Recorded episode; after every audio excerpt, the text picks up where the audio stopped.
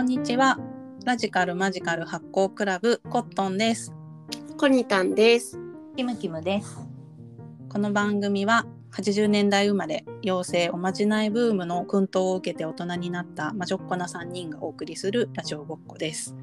今日はですね、前回、えっ、と、いろいろ喋っていて、超能力何が欲しいかなみたいなお話から端を発し、結構雑談会みたいな感じですかね。あの、キムキムから非食体験というワードが出たり、そんな話してたの？そう非食食べられる体験をなんかっていうサービスがあるらしいみたいなのを見かけて それについておしゃべりしたりえっとジョン・シー・リリー博士が作ったアイソレーションタンクっていうのが、まあ、あって、まあ、そのタンクのことだったりとか、えっといろいろ喋ってたと思うんだけど、えっとその時になんか来週はじゃあ体のことをもうちょっと喋りたいねみたいな脳もそうだけど体って意外とこういろんなことを本当は分かってているんじゃないか みたいな結論めいたこと。でもそれはもう結構定説だからね。そうだね。うん、というふうには思ってるんだけどなんか具体的に例えば今体のこの部分こうかなとか体の声を聞く聞けとか言うけどなんか今こういう体こうですっていうのなんかある？まあそれで言うとあるあるだけど肩が凝ってるよね。肩こり。うん。肩が凝ってるっていうかね、肩が凝ってるとまた違うんだよな。左肩だけ痛い。左肩だけ痛い。うん、これはあのワンコを抱いて寝ていたことを発端として 寝返りが打てないっていうのと十何キロの重みが変な角度で乗り続けてるっていうのをうんうん発端として、でもつなぎもとしてのね犬がね。そう砂肝犬が私の腕の上に乗り続けているっていう 美味しそうな。こと、うん、だけどそれに気づいてこの左腕に乗せるのをやめて右腕にしてからも左腕だけがずっと痛いっていう。うん。うんあとパソコン開くと痛いっていうね。うん、何結構なんかそういう不調があったりするとさ結構全体に影響したりするよね。する。てかなんならさ腰とかも痛くなってきて。ああそうだね。かばおうとして。そうそう。足のなんかももの裏の筋とかも痛くなってきて。なんかうん。なんかまあ歪んでんだなって。歪みがすごいこう出ちゃってる。変なこう、うん。まあかばうとか多分まあそれが滞りなのかかばってなのか何か悪いところがあるのかわかんないけど、うんうんと他の部分まで痛み出してやれやれ。やれやれ。やれやれ。村上春樹かな？ね 春樹かな？春樹が主人公。やれやれ。やれやれ。やれやれ。飛んだ体だ。わがままなや体だ。れやれ。砂肝のせいでなんか砂肝とか言ってんのも春樹っぽいね。この砂肝のような。そう猫にいや猫じゃない。犬に砂肝ってつける名前を。おい砂肝とか言って彼はとか言って。そうそう。擬人化する。やれやれ。ほんとやれやれだよ。すげえ痛いからね、うん、体の時体間。あるうん。弱ってる時とかにねすごくなんか感覚とかあの敏感になるというかさうん。味覚も鋭くなったりするしうん。ねなんかちょっとした例えば、うん、匂いとかさうん。人の香水の匂いとかもしんどくなったりなんてなってくるとかうん。前なんか生理の話した時もその話したと思うんだけど、うんうんすごい刺激って多いんだなって自分がその時は弱ってるっていうかさ、うん。うん子宮がねあの収縮していて全体的に感覚がすごい鋭くなってて、うん。うわくっさーみたいな。うん香水くっさーとか思ったり、刺激ね多いよね。特に都会は多い。いろんな刺激が、うん。うこん。のその聴聴覚もだしさ。なんかもうあのバニラバニラ。あバニラ？バニラドンドンみたいな。ああい。う なんかあのね。あのトラックとかもうほんとさあーもう本当に。ね。なんか美味しいんだ全然聴覚に必要な情報じゃないの。勝手に入れてくうん。る刺激してくるじゃん。確かに。なんかそう。郊外郊外汚染ですよね本当うん郊外郊外妨害それで言ったらさそういうのってさ刺激と言ったらさなんか体っていうか脳に刺激与えちゃうのかな？いらない負荷与えてんのかな？あまあそうだね。体っていううんうんかその、だから五感、まあ、目とか耳とか鼻とか皮うん。膚とか、そういうものを通して脳に刺激がいくことが疲れるんだろうね。だけど、ね。うん、そうだね。五感はそうなのかもね、ねそうだよね。うん。うん。うん、まあでもだから物理だよね。感覚。うん。そこは、うんうんでもさずっとなんか今日はもうバッチリですみたいな日ってほとんどなくて、うん。何かしらあの今週はとかこの月はなんか3つぐらい体の中のうん。テーマ抱えてんだけど常に。マジで、うんうんううん。ん。不定収束嘘ないの？あるよね。私ねそれで言うとねまあ私はほら、あの最近そうだから肩痛いわっていうのはここうん12、ヶ月痛いわってそれは砂肝が乗ってたせいうん。からうんうんうん。に端を干してるんだけどそれ以前ほぼないな。そう。でそれって例えばそれって相対的なんていうの自分の感覚値だからうんあれだけど肩痛いのなんて私の場合は当たり前だから基本当たり前痛いかな。だから毎朝ヨガとかもするしそれをしたところでも別によくなんないから、肩いうん。肩痛歴中2から来てるんでうん。だから多分もしかしたらでもさ痛みって測れないから分かんないけどね。そうだね。うん。私でも痛みに超弱いからな。ちょっとでも痛いともう。気になって気になってしょうがないから。うん。でもね 痛みまあわかんない。人もしかしたら人うん。わかんないな。人より痛がり屋さんだとは思うけど全然どこもあんまり痛くないな。ここ最近は、私すごい鼻炎持ちだからさ常に鼻がさ詰まってるのが デフォルトみたいなさなんかそういうのはあるかもね。あと喉痛くなりがちとかさ。うんうんうん。呼吸器系なんかね。うんうん。でもそれはやっぱりねカパの症状なんだよね。あー。いつもやってるけど。あ食べ物とかで関係してくる？また？季節もあるけど。関係する。でなんか息子とか見てるとすごい顕著で、なんか友達ん家に行ってめっちゃ甘いものばっかりお菓子いっぱい食べたな今日はっていう日はもうすんごい鼻つ鼻詰まりながらおおへってなりながら 咳とかしてたりするからあーカッパが溜まってんだ。うん。体質もやっぱ近いのかな息子さん、うんうん、そうじゃそうなそう。息子も多分ねカッパっぽくて、えー。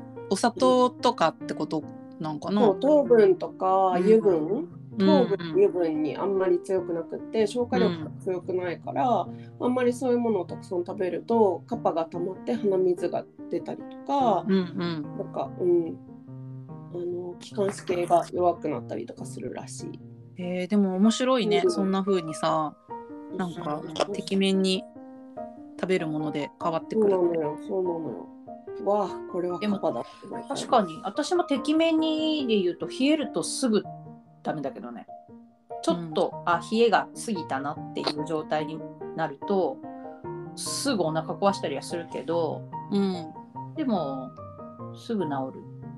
うん、でも それですぐ出るのがいいんだろうね。すぐ出うんすぐ出るのがいいみたいだよ、うんうんうん。あのうんなんかなかなか出ない状態が一番ドカンってきちゃうから、そうだ良くないねみたうん。そうだよね。だから毒出し毒出しは割とこうちょこちょこやっているのと、あこれは毒が出てんだなっていうので流しているのと。あとやっぱこの間もちょっと話したけど私あれだな大人になってどんどん楽になってんだと思うな、い、うん、その自分の扱い方がわかるっていう、うんうんうん。あこれはここまでいける。これはこのぐらいまでやったらダメだとか。うん。私はこれが苦手でこれをすると体調が良くないこれは良いみたいなことそれは行動のこと、うん。食べ物とかあいろいろ。ここうあ食べることも含めた全てのアクションかな、とうん。生活もそうだし、うん。まあ、寝る時間とかもそうだしうんうん。あとはまあ日光浴びる浴びないとかもそうだしなんか過度ななんとかを避けるとかもなんかまあ行動だね。アクションだね。運動もそうだし、うんかよくさ無理しないとかってすごく当たり前なことだけどさ、うんさっきの痛みの感覚のうん。ど感覚のやつと一緒で、うん。なんか何が無理しないどこまでが無理しないことっなのか難しいよね。うん。むずいむずい、うん。だからそそれがさやっぱ若いうちはさ、無理のメモリが物差しがないんだよ。うん。なんかせう私ん精神力タフだからさ、うん。いけるって思って あいけなかったみたいなことがすごい ね。わかんないもんね。わかんないんだよ。わかんなかった。うん。でも今はわかる。ねうん。やってみたら無理だったっていう。うん。その因果関係もさ分かんないじゃん。例えば、うんうんうん。そこで無理したせいなのかっていうのがまあ分かる時もあれば、うん。まあ、それも思い込みなのかもしれないけどでもなんかまあその思い込みが大事なのかもしれないけどね。これのせいだとか思う時ってうん。それって自分にしか分かんないことだからさ、うん。うんうんうん。そうだね。いいの羨ましい。なえコットンコットンのさそのさ常にこう不調っていうのはさ抱えてるのあるよ。この間さ言ったけど、うん。あのここの左のまぶたがずっと痙攣し続けてるって話したじゃん、うんうんうんだいぶ楽になったんだけど、うん。まあ、まだつちょっとたまに続いているのと今そこがまず一個気になる。もうすごい頻度で行く行くから、うん。うんうん。まあ眼痙攣はよくある話だからねうん疲れてるとかあるんだけど、なんか突然だからうんそれは何なんだろうっていうのとあとはここの足の裏のうん。ここの、うん。なんていうのかなかかとのうん。ちょっと上の部分うん。うん。だけがずっと痛くて。うん。でうん私もその時あった。なんかこの辺痛かった。そう測定検なんかなんとか炎みたいなやつなのかなとか思ってそれまだ全然病院には行ってないんだけどなんかねたまに定期的にここの部署がすごく痛くなるやつがあってでうん筋肉が凝り固まってるとかその足つぼとかそういうことじゃないのね。うん違うとこが来てんだね。うん。私なんか最近もう週3くらいで銭湯行ってんだけど、うん。銭湯のさジェットのやつとかあるじゃん、うん。あれにずっと当てたりとかするとじゃあ幾分かは楽なんだけど、うん。別にほぐれてるしあの銭湯上がった後も、えー、と足つぼのなんていうのこういう木の棒みたいなやつとかでグリグリしたりとか、まあ、全体なんだけど、うんまあ、まあそれもして全然火になんか焼け石に水ではないけどでもやっぱなんかそこの筋肉とかじゃないなっていう感じだから、うん。そそれがなんか原因不明。うん。でそのそうこうしてるうちに右足だけじゃなくてちょっとだけ左足も痛くなってきてだからさ座っててさいきなり立とうとするとちょっと足の裏痛いんだよね。うん。うん。都度？都度。えー、大変。そう足の裏痛いって結構うん。大変だよ結構あの歩けないさっさっさって。うん、後半みたいなのがね私今もできてるけど私もその腸の差病気があるからさ、うん。なんか炎症起きちゃうとさなんかお腹も壊すんだけど体の皮膚にあざみたいのがで腫れ腫れてくるのね。足とかも、うんうん。へえ。そう。なんだけどそれが今足の方にあってそれが足の裏にできちゃった時があってうんうん。もう腫れてるのね足のなんかかかととかが。かかとが腫れるって、うん、うん。めっちゃ痛かったよね。くるぶしじゃないんだよ。かかとだもんね。そうそうそう。直にもうさそこは歩そこ歩つけないわけにいかない。つま先立ちで歩くしかないみたいな。そうそう。こうそういうのがねテーマがどんどん変えて今はその3点なんだけど、ああとはうん。あれ2点か。うん、そうそうそう。そういうふうに変わってくるからね。それがなんか年取ってくるとどんどんテーマが増えてきたりこれが解消されたと思ったらまたこれみたいな、うん。うん。あと季節のものも結構あったりするしね。あるある。花粉症。うんうんうんうんでもなんかそういうなんか流れなんだなと思う思えるとなんか楽かも、うん。そうだね。サイクル。だと思うと。サイクル、うん。だから、うん、何が起きてんのかなみたいな感じで、うんその時の、ね、この食べ物食べたからこうだなって分かることもあれば別にさそれがすごくなんか問題にはなってないしなんか症状が隠れてたら怖いけど、うんまあ、そこまでじゃなさそうだったら、まあ、一旦見て観察するみたいなのってなんかすごい大事かなと思うんだよね。そうだね、あ観察自然観察。うでもなんかそれはさやっぱり体に意識がある人だからこそできることなんだろうなってそうだね、う。ん本当になんか、うん、友達とか見てても思うけど脳優位の人のうん。うん脳優位がすごすぎて、うん。うんいやうんそれは体は悲鳴を上げているんじゃないかって。うん。休めって言ってるよって思うような状態でも大丈夫みたいな。全然あ大丈夫だしって感じでうん。こうやり過ごしたりとかなんか、うん見見ない体のことについて考えないみたいなうん。人も結構いるよなってね。見ながら思う。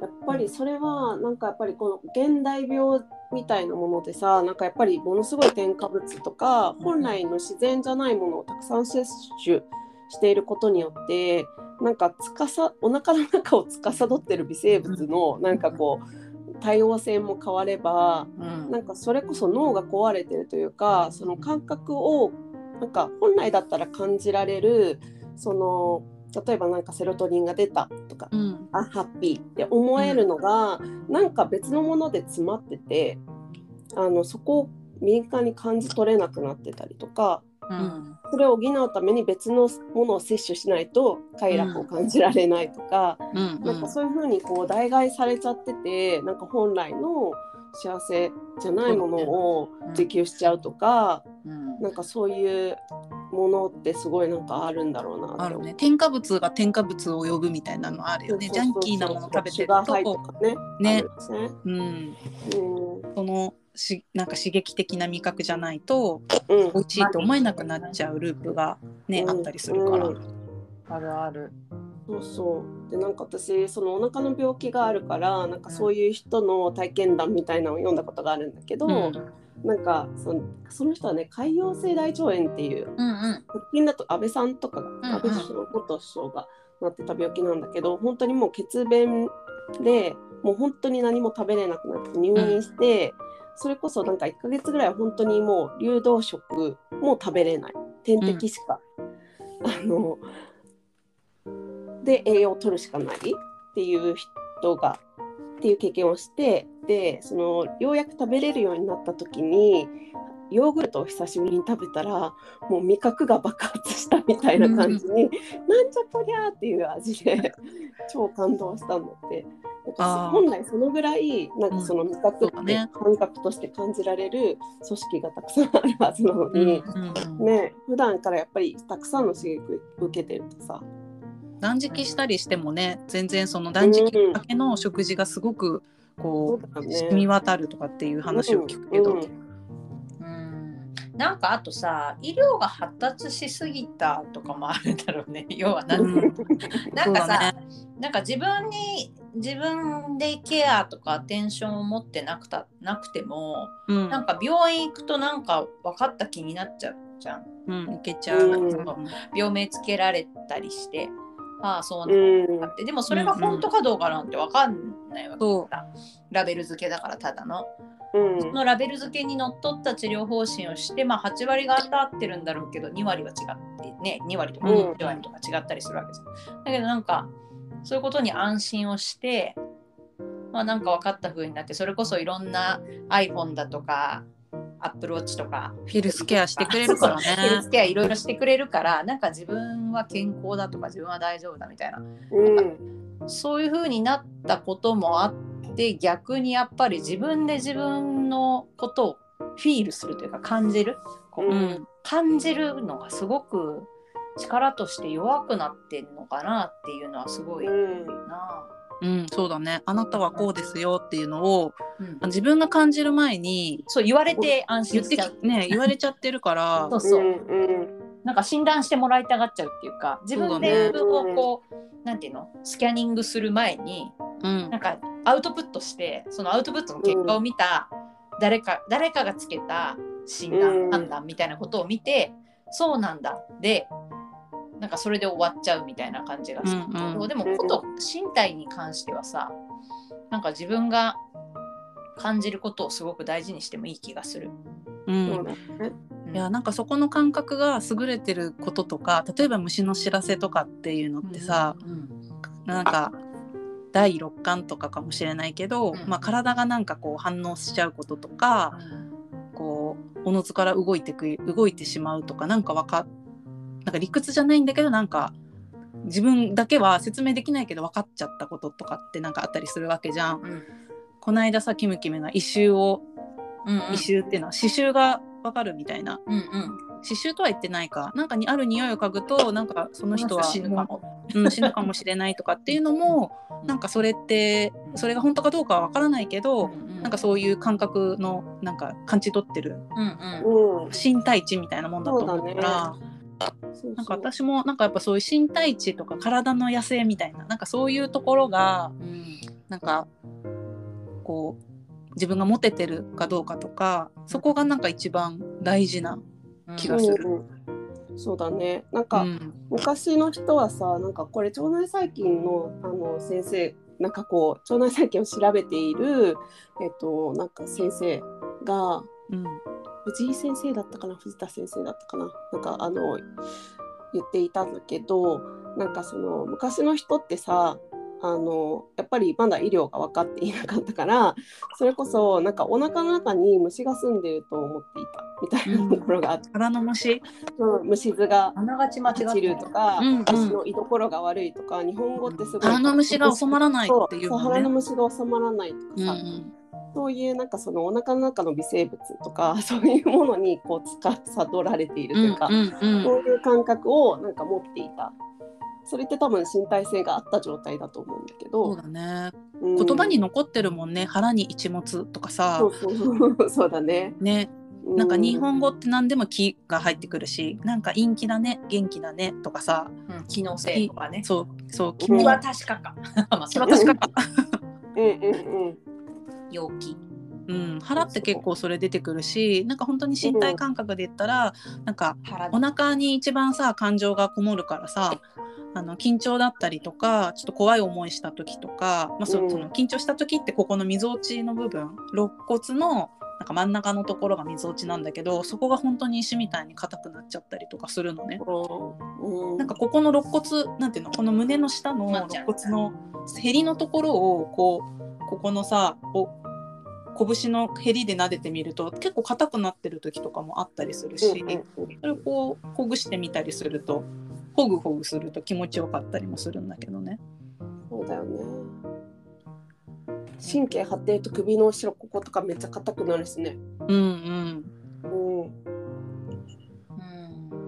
なんか私ずっと身体感覚教育っていうのをやってる松田恵美子先生って人がいてなんかその日前の前の前の会社か、ま、みんなと一緒に働いてた会社の前の時になんか旧暦とかを旧暦と月の満ち欠けを一緒にしするなんか手帳とかカレンダーとかをそのデザイン会社だったんだけどそこで作るみたいな仕事をしてたのね、まあ、それをやりたくてその会社に入ったんだけどでその手帳がその身体感覚研究の研究者の松田先生が監修してるっていうのでうん。その松田先生の講座も運営しててでそのなんか運営ワークショップのなんかホストみたいな感じの事務みたいなこともしててその代わりにその講座に毎回出られるみたいな感じのやつしてたんだけどその先生はもともとあの野口生態とか、えっと、をベースにしていてあとはヨガ？古代ヨガっていうもっとインドのもっとなんかすごいやつ？なんかあるじゃん。うん古代ヨガとかをベースにして、まあ、自分のメソッドとしてなんか日本のそういう東洋の古来に戻っこの古来のものにあるなんか型とか、そういうものからなんかこう季節に合わせてじゃあ今こういう体の状態にあるからこういうなんかこういう動作をしてみましょうかとかこういうワークしてみましょうかみたいなことをやっぱ日本列島ってさ四季があってなんか地球の中でもちょっと特殊な環境だったりするからそれに合わせて体が閉じたり開いたりとかしていって、だから季節であのやることが違ったりするんだけど、うん、なんかその中でもなんか上虚果実って言ってなんかこう人間の体が三角形だとしたら、えっと、上虚って上が虚虚？なんか虚？虚で虚？下が実でうん。こうじどっしりしてる状態が本来はいいんだけどやっぱりなんかそのパソコン見過ぎとかで気がずっと上に上がっちゃってて上が虚になんなくって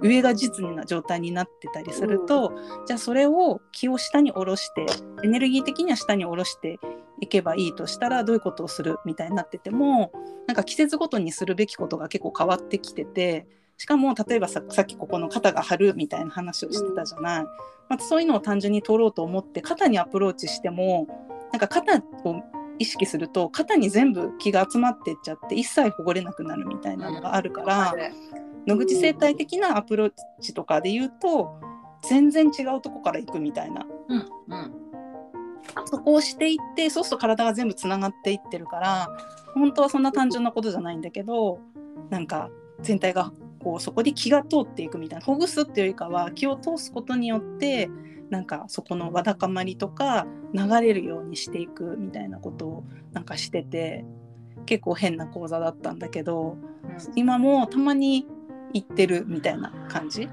うーんうん、だからこのね上上虚果実にがなんかポイントなのかなっていう気がする。うん、なんかそれで言うと私が好きな内田達先生が結構昔かな。体身体性の本池上六郎先生って人と出してて。うんうん。池上六郎先生っていうのはなんかオリジナルで三軸修正法っていう なんか私も受けたことないから分かんないんだけどその人の多分こう 3, 3点の軸を三軸修正3つの、法。うん軸をうん。ぴょぴょってバランスするだけですごいみんな体調良くなっちゃうんだって。うーん。すごくない、うん。まあ、だから歪みとかそういうなんかそれがどういうロジックなのか聞いたことないから分かんないんだけど、うん。その池上先生がずっとこう長年こうやってきて作り出した三軸修正法っていうのでキュッキュッてやるとそれまで全然こう腰曲がってた人とかがヒュイって上がったりとかしちゃうんだって。だからやっぱ体のこう体感というかなんていうのかなつながりの中でバランスしていくみたいなのってすごく局所的にここを直しましょうってことじゃなくて。なんか軸と全体として捉えていくのってすごい大事。だなって今話聞いてて思ったのと、あとはもう毎回この話になって申し訳ないんだけど当に仏教だなって思ってて。うんうん。そうだね。ね。あのね私はない。前さ言ったことないけど私は仏教で言うと私ってないらしいよって話をなんかうんうんうん。あると思うんだけどうん。私という実態はなくてですねえっ、といろんなものが寄せ集まってるだけですと。うん。車というパーツ車は車というものがあるんじゃなくてタイヤとかホイールとかエンジンとかハンドルとかそういうものが集まって車っていう物体になっていてうん。要はバラしたら車じゃないわけじゃん。うん。でもタイヤとかもそもそもいろんなものの集合体だけどバラしたらタイヤじゃないわけじゃん。でそれは概念としてこうくっついてるだけだから私っていうのも仮の形であって、だからなんかその私の仮の形の肩なんて実体ではない。よより実体ではないからだからそのせめて私という一体一枚の皮の中でその肩にポイントするんじゃなくてこう全体のバランスの中で見ていきましょうみたいなのはなんかすごい仏教だなって思って今聞いてた。そうだね。うん、なんかここみたいな切り取り方まあね西洋医学的に言うとねここってなるけど、うん。やっぱ全体思想からすると局所はなんかちょっと違うんだろうなって。なんかそういう仏教、まあ、宗教って結構影響するからさキリス,、まあうんね、キリスト教とかってさ私もそんな詳しく分かってはないけどさ厳しいって思っちゃうじゃん。厳しめだなーってその宗教観が。ものすごくこれをしてはいけないとかさ天国に行けないとかさ。あのなぜならばキリスト教とかは神様がいるからね、うん。仏教はさ、まあ、仏教も一応なんか如来様とかそういう概念はあるんだけど仏教のその、あのブッダがこ八百万のう、あそれは日本の ブ,、まあ、ブッダが行き着いたところは、うん。別にこう何もないんだと。私もないんだと。だから、うん。こうもなんていうのかな。目指すところは心の平静なんだよと。動うん。万物は流転する。唯一流転しないものが生み出せるとしたらその下脱というか涅槃というかすごく平静で何者にも揺られないその精神の境地だけであってうん。みたいなところの話でだからキリスト教とかやっぱり絶対的な何者かがいてうんうん。その人たちから管理されるみたいになるからなんかなんていうの戒律とかが多分厳しくなっていくんだよね。で仏教はうん。自分に向くじゃん。自分だからさうん。戦うのが。自分がこうどう揺れないかぶれないかみたいなことだから仏教は多分身体性にすごい近しいうん。んだろうね。というかヨガとかもだから派生するんだろうね。うん。なんかわかんないけどその仏教が、まあ、この地のこの地形とこの気候だからもしかしたらう生まれたかもしれないじゃん。うん。そういう考え方とかうん。育まれたというかうん。その四季折々があったりとか、そうだね。ね、だとしたらやっぱりその西洋の人がさまあなんか仏教とか禅とかそういったことに興味を持ってうん取り入れるみたいなことを知ってもさなんか祖語は別に出ないもんなのかね。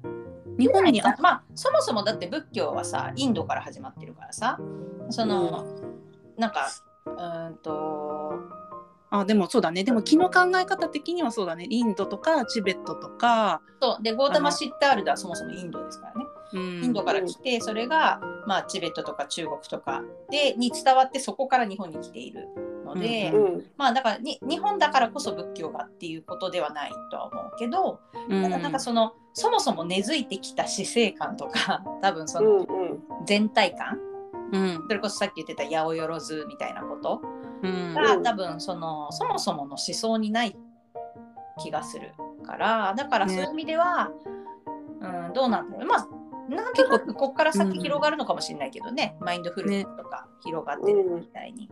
なんか対自然っていう感じがすごくなんか VS 自然が強いもんね。あそうだね。なんかやっぱ西洋は、うん、征服するもの。うん、っていう風に捉えコントロールするべきもの、うんうん。うん。すごいあるから。うん、だねだから調和してつながるものじゃなくってコントロールして抑え込んで服従させるべきものみたいな 感じがうんうん西洋はするよね。そうだね。でもうそこにロジックはないしね。うんうんうんまあわかんないけど私たちはまあ日本に育っ生まれてるし日本で今生活してるし、まあそういう意味ではなんか日本ので育まれたものとかにこう何か発見することとかあの肌に合うものとか知恵はいっぱいそこにあるんだろうなっていうのは確かではあるよね。うん、あとなんか身体性をさ四季があるからやっぱ身体性感じやすいよね。なんか冬になったら寒いし、夏になったら汗かくし、なんか、秋になったら心地いいなとか涼しいなとか春になったらうんうん。なんか花粉飛んでるなとかなんかこうバイこうバイタルがこうなんていうの？リズムにあるからね。うん。なんか春にその身体感覚講座の時も言ってたけどうん。あの冬になると体って閉じてって、うん。春になると、まあ、どんどん開いていくみたいな。うん、わかるわかる、ね。その感覚。そこをこう開いたり閉じたりしかも女性は月の満ち欠けのリズムの中でも開いたり閉じたりがまずあってずっとなんか螺旋しているみたいな、うん。大きい螺旋とで自分の中のちっちゃい螺旋とみたいな。うん。で腸の前動運動も螺旋でみたいな全部がくるくるくるくるってしてこうくるくるくるくるって。そうだよね。そうそう。螺旋でぐじゃぐじゃしてさ、うねうねしてさ、う常んに動いてさ、入れ替わってさ、エネルギーの交換をしてさっていうのがうん。ってことなんですよって。うん、でもなんかそういう意味ではなんか女性の方がこう身体性を感じられ感じやすいね。感じやすいかもね。やっぱりそのバイオリズムっていうのが常にあるっていうことを、うん。やっぱり12歳からとかねなんか早くだとそう10代10歳うちも見てるし常に。それからこのうん。感じてるしやっぱり子供を産むとかってなってくるとさうん。本当にあ命が私の。体ってこんなことになっていたんだみたいなことをさ知ったりもするから。確かに、うん。おとでしかもね筋力とかもさ男子に比べたらないからさ、限界を感じやすいじゃん。そ体調見極めまくりだからね。私とかも生理痛が激しいかう。ら、うん。その時期だと私それ、れはできませんっていうのをはっきり分かってるから だからこのこれまでにこれをしないといけないとか、うん。んそういう計算軸で動くけどやっぱなんかそれを感じられなかったりすると馬力でやっちゃうんだと思う。なんか無理っていうのが分からなくって、男性とかもだからそれが分からないですごいなんか心身とか壊しちゃう人とかも、あのーいるかもしれないなって思ったりしちゃう。ね。ね。声を聞くにはどうしたらいいんだろうね。うん、体の声を聞くっていうけどさそれがどういうことなのかとかさっきの無理しないと一緒で、もうちょっと具体的にそれを落とさないと分かりづらいんじゃないのかなって思ったりする。うん。ね。うん、特にさ元気で健康な人とか。うん、そうそうそう。弱い人って聞けると思うんだよ。そうそこはねうん弱まってる時はね、敏感になってるから。そう。だけど強い人ってなんか強さゆえにうん、なんかそのわからないっていうどうしちゃったらね体の自分の体の自然の観察ができるのかだよね。うん。結構やっぱさなんかのなんなんなんつってたかな倒産失業 なんとか忘れちゃったけど なんかなんとかを失敗しないと男子はこう理解できないみたいな。あもうご破産くらいにいろいろ財布落とすとかそういうこと？あというか授業で失敗するか、うん。あ授業で失敗するか健康を損なうか、うん。あるいはなんかもう一個なんかあったなんかしない限りその限界点が男子には分かんないみたいなことを、なんかとあるあのおじさんが言っててああ、うん。確かにそうかもなってちょっと思って。うん。それで行き当たってははたってなる人がこれじゃないですか。タロットで言ったらこのタワー塔じゃないですか。塔。塔。塔ね。塔ってやつがあるんだけどうんそうそうバベルの塔みたいなこれ宇野明のタロットなんだけど。おしゃれがすごいなうん。髪の毛みたいになってるよ。私、ねこの塔のタロットのこの塔のカードこれがあるとえ何が起こるんだろうみたいな。なんか天変地異とかうん。こう人がなんか今まで信じてたものがガラガラ崩れるみたいな崩壊みたいなそういう意味があるやつなんだけどうん。これはね怖がる人もいるんだけど私は結構なんかそれからやり直せるからいいかちゃんなんていうのカードなんじゃないかなって思ったりするんだよね。うん。まあそれはあれだね。大凶私も大凶はやったって思うけど。うん。解釈。だね解釈としてはそうね。そこからなんかねタロットもさ結構「です」とかもそうだしデビルとかもそうかな。うんまあ読み解悪癖とか。うんでその後に必ず別のなんか成長とかあの他のあのカードが巡ってきてタロットのねそういう世界観もあの一人の人の成長になっている話だからその塔で終わりじゃないわけ必ず塔って真ん中ら辺にあってその後も 急なタロットの話になっちゃったつ。次があるで タロットになぞらえるとそうね。まあ、だ今の話で言うとさ結局だからさっきのその倒産とか失業とかそういうことがあったとしても、その、まあ、限界にぶち当たった時にちゃんと見極めてうんそこから学んでいけばいいよちょこちょこなんかそういうのねあのだから感じられる死なない程度にってことだよね。死なない程度にうん。なんか健康を損なったりしてみるといいかもね。そうするとなんか死んじゃったらさ終わっちゃうから。うん。うん。死なない程度にっていうのが難しいところではあるけどね。ね。うん。うん。そうそうだね。さっきさちょっとあの始まる前に話してたんだけどそれで言ったらフォーカシングっていうのとかは結構いいのかなと思ってうんうん。あの傾聴っていうのの傾聴ワークショップっていうのに行ったことがあるんだけど、なん傾く傾いて聞くの系そうそうそううん。耳を傾けるの傾聴ね、うん。傾聴ワークショップに前行った時にそれはなんかもうフォーカシングっていう心理学の技法っていうかなんかフレームワークみたいなのがあってなんかそれを学ぶって感じのやつだったんだけどね。なんか伝え返しをとにかくしていくみたいな傾聴するって言ってもその人が言ったことに対して同調するっていうよりかはなんか昨日こういうふうにしてすごく辛かったんですよってその人が言ったらあすごく辛かったんですねって言ってどんどん伝え返していくと伝え返しっていうのはオウム返しってことかな？そうオウム返しをしていくのね。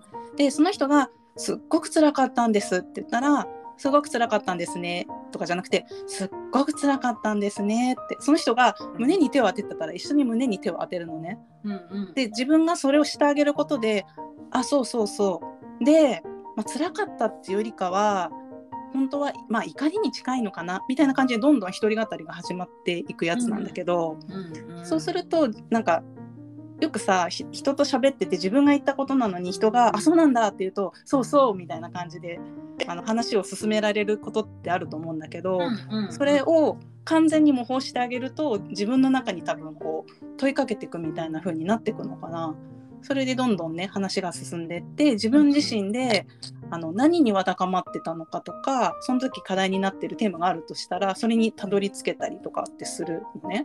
うん。だから本当に話を聞いてうまく対応してあげることではないみたいなやつなんだけどうん。でそのフォーカシングのワークショップをする時になんか3人1組でなんか1人クライアントになる人とその伝え返しする人と1人オブザーバーみたいな人がいて見てるだけみたいなうん。ことする人がいたんだけど私最初オブザーバーで見てたらなんか最初にそのクライアントがするのは何のテーマとか悩みとかも別に言わなくてよくてあのワークショップだからうんなんか今自分がどういう感じでここに座ってるかっていう体のなんか印象から何でも始めてよいいのね。うんうんだからさっきみたく、や今日ちょっと肩が痛くってみたいな感じとかでもいいんだけどあ肩が痛いんですねみたいな感じで返していくとどんどん話が進んでいくみたいなやつなのね。うん。そう。なんかさいううん。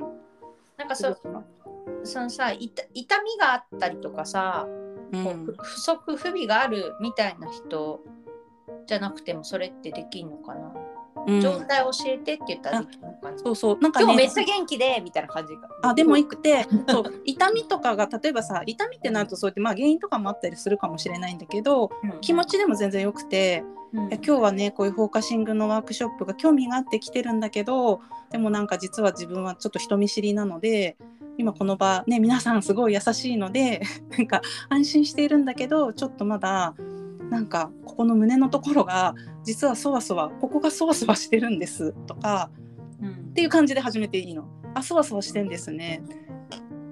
そうそわそわでもなんかここがすごい胸が浮くみたいな感じでみたいな感じでどんどんどん話していくっていう。うんでそれもさ自分の気持ちをその最初のハンドルなんとかつあの伝えるのがそこだからうんそれをどう形容できるかみたいなののうんこう感性いるなとは思ったんだけど、確かにいるね、うんなんかそう。なんだよね。なんか体のことって結構その感性問題って結構ある気がする。知的にね表現をしな、せざるを得なくなるし、うん。なんかさなんかまあ一人私は思い浮かんでるんだけど本当にそういうのがさできない人ってさいない。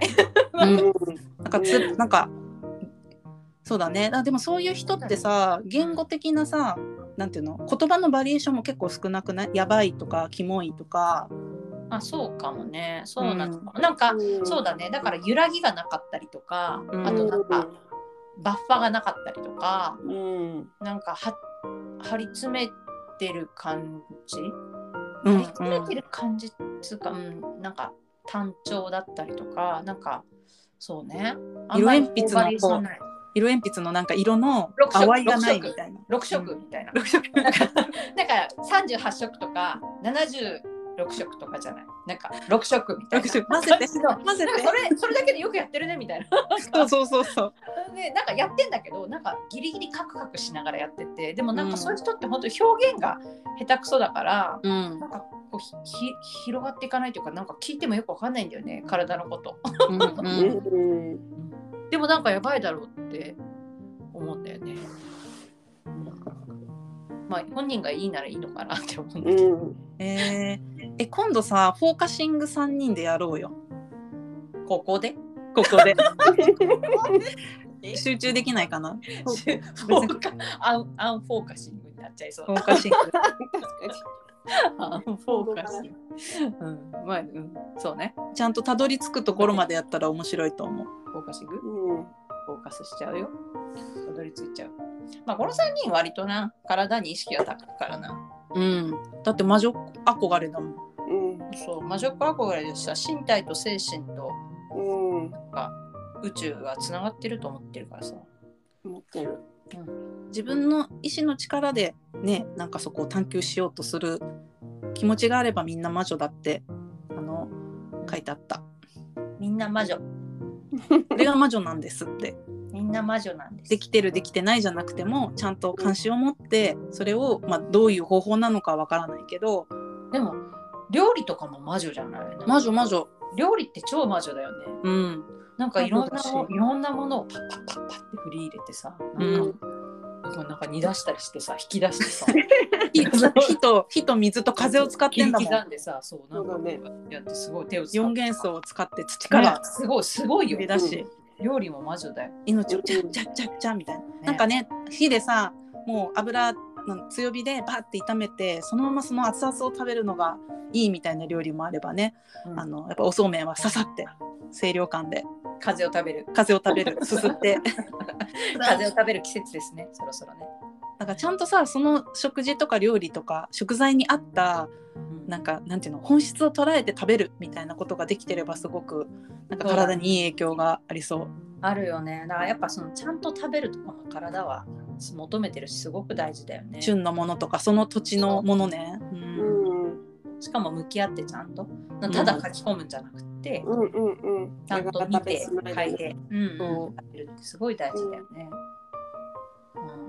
うん、ああ面白いな。あなんかすごいなあそういえばちょっと今今日はもう話せないけど、うんあのこの間話してたそのアイソレーションタンクた。うんうんうんうんに私入ってきました。えー、すごい。実践してるまたそのアイソレーションタンクそうそうそれを話したからこそあなんかあそうだアイソレーションタンク予約しようみたいな感じでちょうど予約が取れて岡山に行ってきたんだけどねすごい。そうその岡山に行ってきたアイソレーションタンクの体験の話はあの私が一人でやってるあのポテトレディの「ああいうレディ」で友達と喋ったんでまたそっちで聞いてみてください。ちょんまげ。聞いてちょんまげ。ちょんまげ。よし。体のことは尽きないのでまたちょくちょく喋ろう。そうだね。いうんくらでもあるわ。うん、うん。ではまた次回。はい。じゃあねー。またね。バイバイ。バイバイ。